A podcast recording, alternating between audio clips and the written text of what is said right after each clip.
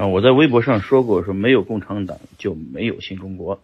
没有比特币就没有区块链啊。这么说的原因也非常简单，就是逻辑啊，一个要把问题讲明白，把逻辑讲明白。嗯，中国先说这个没有共产党就没有新中国吧，这个我不用多传，就是阐述我的这个观点。就中国这么一个国家，一直就是说，呃，被侵略的一个状态。其实从隋唐时期，胡服骑射就被北方游牧民族一直打着啊。呃，唐完了就是宋，宋完宋朝其实就被就是金被辽被这个元啊，就是所谓的蒙古人打着，一直到了明清，被这个就是女真人满满清啊入关。这个一直是被北方游牧民族打着啊，受迫迫害。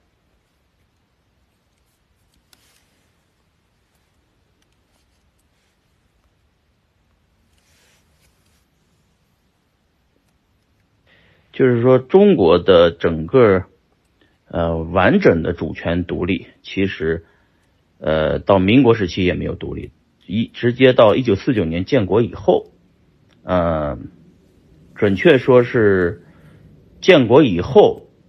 叫勉强独立，新成立了新中国。这个建国以后，大家知道中国是百废待兴啊。那个时候既得呃跟苏联搞好关系啊。苏联我聊过啊，苏联其实就是蒙古人当时候三次西征以后啊，把那个东拉斯夫这个族裔啊干光，男人全部杀光，然后女人全部。这个混完血以后，两百年以后形成了俄罗斯帝国，沙俄啊，就是其实蒙古人没有消失，只是他穿上了白色的皮皮啊，变成了俄罗斯人，战斗民族。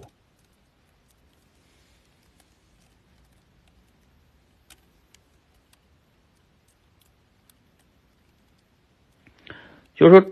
北方的这个游牧民族一直和中国啊，中国。这这种关系很特殊啊！中国一直也处理着建国以后也处理着跟这个俄罗斯的关系啊，通过打朝鲜战争呃，跟建立了跟这个呃俄罗斯苏联的军事军事援助啊。如果不打美国朝鲜战争的话，无法表态，俄罗斯老大哥不会给出那么多政策以及苏联专家以及军事援助啊。嗯，但是呢，这个。中国毕竟啊，这个有些问题跟俄罗斯历史的渊源问题，最后不得不呃跟苏联闹掰啊。苏联解体以后，邓公上市，邓邓公上来以后啊，也一直想办法缓解和美国的关系，直到啊意会了美国的意思，打了中越战争。中越战争打完了以后，这才得到美国的援助。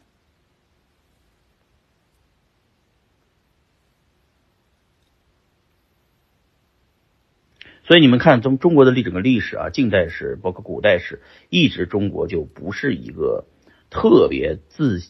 自信的一个国家啊。咱们国家的领导人其实也那时候一直就是，包括毛爷爷啊，包括邓邓爷爷，都是在想办法啊，从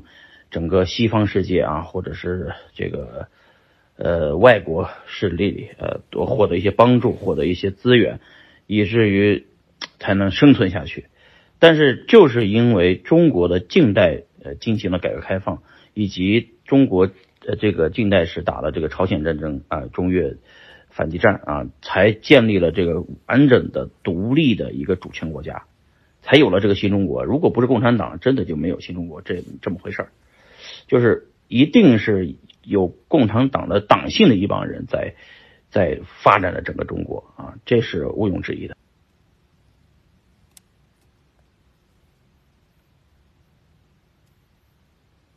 其实我出国以后呢，在美国看到了大量的这种有点反动的啊视频，比方说像 YouTube 这样的视频上面，就大量的人，呃，就是他没工作啊，他就是靠制造反动言论啊，然后博得眼球，来赚那么一点点的广告费啊，呃，那个，所以很可悲这些人，这些人呢有很奇怪的一些特性，他们一会一般会分析中国有多多多多不好多不好，同时又。呃，分析国外有多好多好，呃，我看多了以后呢，其实很不适应啊。嗯，然后分析本质，还是因为中国崛起以后带来的这个这帮人的一种群酸的这种感觉啊，就是说他们原来跑到海外。呃，就是多多种原因到海外的，比方说，呃，中国台海危机的时候，台湾有大批人过来的啊，香港回归的时候，香港出来一大批，澳门出来一大批，呃，这样的一批人到了海外。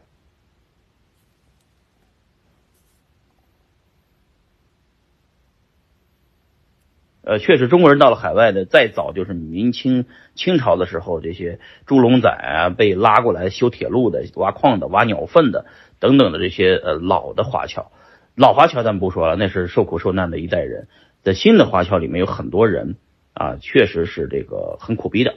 他们没想到，他们到海外发展这么多年以后，回到中国以后啥都不是啊，就是因为中国发展太快了。就中国从改革开放以后，经过了四十年的改革开放，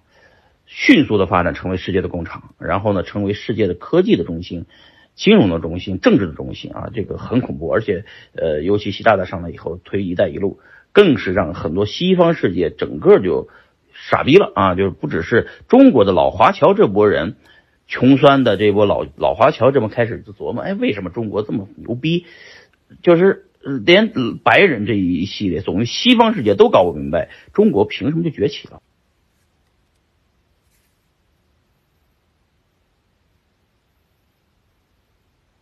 那，我呢，我总结一下，没有共产党就没有新中国，就是说，不是中国共产党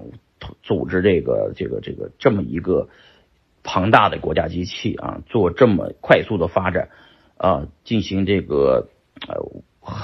就是制度性改革、供给侧改革。是不会有今今天的中国的啊！中国的现在的这个高铁的，就是长度，以及高速的这个长度，以及高架桥，以及高摩天大楼，以及整个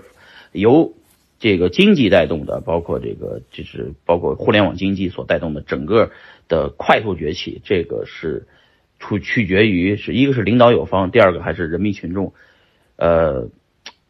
特别勤奋啊！这是一个勤劳的民族啊！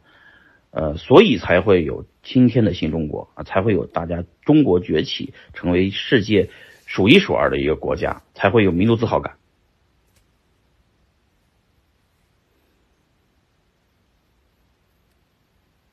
呃，这个大家因为在国内可能好多人没有感受到这种气氛，只有在出了国以后看到、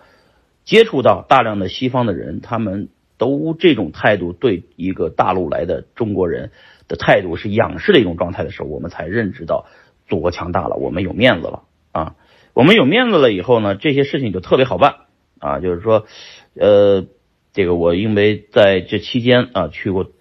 全世界很多国家，在这个很多国家的感受中，中国在他们看在在他们看来已经不是一个那就是一个发展中国家了，他们认为这是一个世界的领袖国家，这个呢就是。造成了整个呃现在的经济秩序的大混乱啊，就是这这也包括后面要聊到的，整个这个整个的这个世界级经济的金融的规则在发生游戏规则发生变化。